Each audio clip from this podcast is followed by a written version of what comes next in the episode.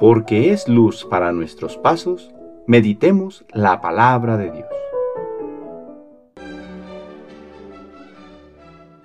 Del Evangelio según San Lucas, capítulo 1, versículos del 39 al 56. En aquellos días, María se encaminó presurosa a un pueblo de las montañas de Judea, y entrando en la casa de Zacarías, saludó a Isabel. En cuanto ésta oyó el saludo de María, la criatura saltó en su seno.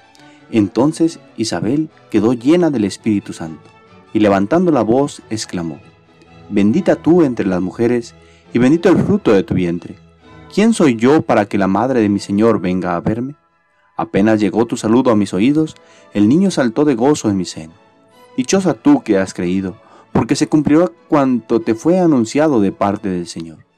Entonces dijo María, Mi alma glorifica al Señor, y mi espíritu se llena de júbilo en Dios mi Salvador, porque puso sus ojos en la humildad de su esclava.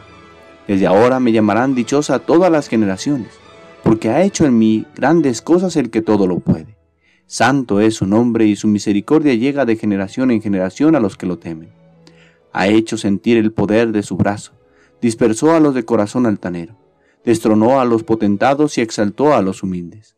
A los hambrientos los colmó de bienes y a los ricos los despidió sin nada acordándose de su misericordia, vino en ayuda de Israel, su siervo, como lo había prometido a nuestros padres, a Abraham y a su descendencia, para siempre.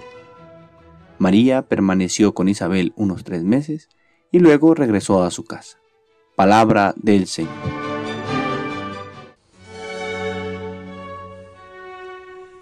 Hoy, domingo 15 de agosto, celebramos la solemnidad de la Asunción de la Santísima Virgen María. Existe una película que me gusta muchísimo, que me hace reír, gozar y llorar. Se trata de un santo del siglo XVI, San Felipe Neri. Y una cena en especial creo que nos podrá ayudar a profundizar en esta solemnidad que estamos celebrando. Felipe Neri creó el oratorio, un lugar donde se podía rezar, cantar, compartir la vida de los santos. En cierta ocasión, le fue encargado un sobrino del Papa, un chiquillo ambicioso, que creía que el honor estaba en las cosas de este mundo, como tantas veces este mundo hedonista nos hace creer. Este niño creció así, realizó los estudios eclesiásticos y llegó a ser sacerdote. Un buen día llegó con Felipe y le presumió los títulos que había alcanzado, y que con ello podría muy pronto llegar muy alto.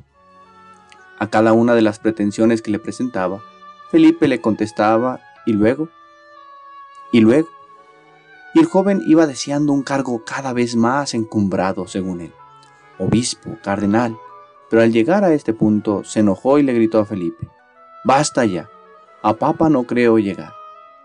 Felipe quería que cobrara conciencia y viera que lo más alto a lo que puede aspirar una persona es el paraíso. ¿Y tú, a dónde pretendes llegar con todo lo que haces?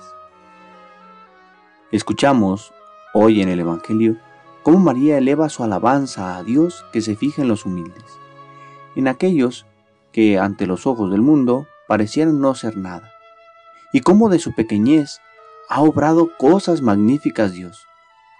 María, la humilde sierva del Señor, la que sabe reconocer que la gloria y el poder son de Dios, le alaba porque se ha fijado en su pequeñez para hacer grandes obras. Hoy celebramos la gran obra que Dios ha hecho en María pues creemos que por una gracia especial ha sido llevada al cielo, en cuerpo y su alma. Ella toda entera, como reconocemos en el Salmo. De pie a tu derecha está la reina.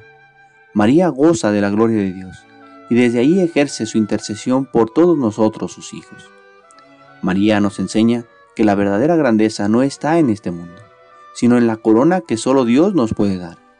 Y esto no es una enajenación de las cosas de este mundo, al contrario, es una motivación para realizar con amor y entrega las tareas que Dios nos ha encomendado en el día a día como misión.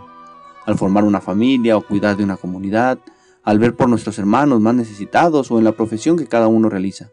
En cada una de nuestras actividades le damos gloria a Dios, esforzándonos porque respondiendo con fidelidad a la voz de Dios, llegaremos un día a donde Cristo ya ha entrado y donde María también participa de su gloria y amor.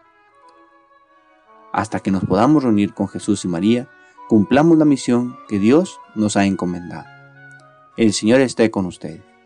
La bendición de Dios Todopoderoso, Padre, Hijo y Espíritu Santo, descienda sobre ustedes y les acompañe siempre. Que tengan buen día.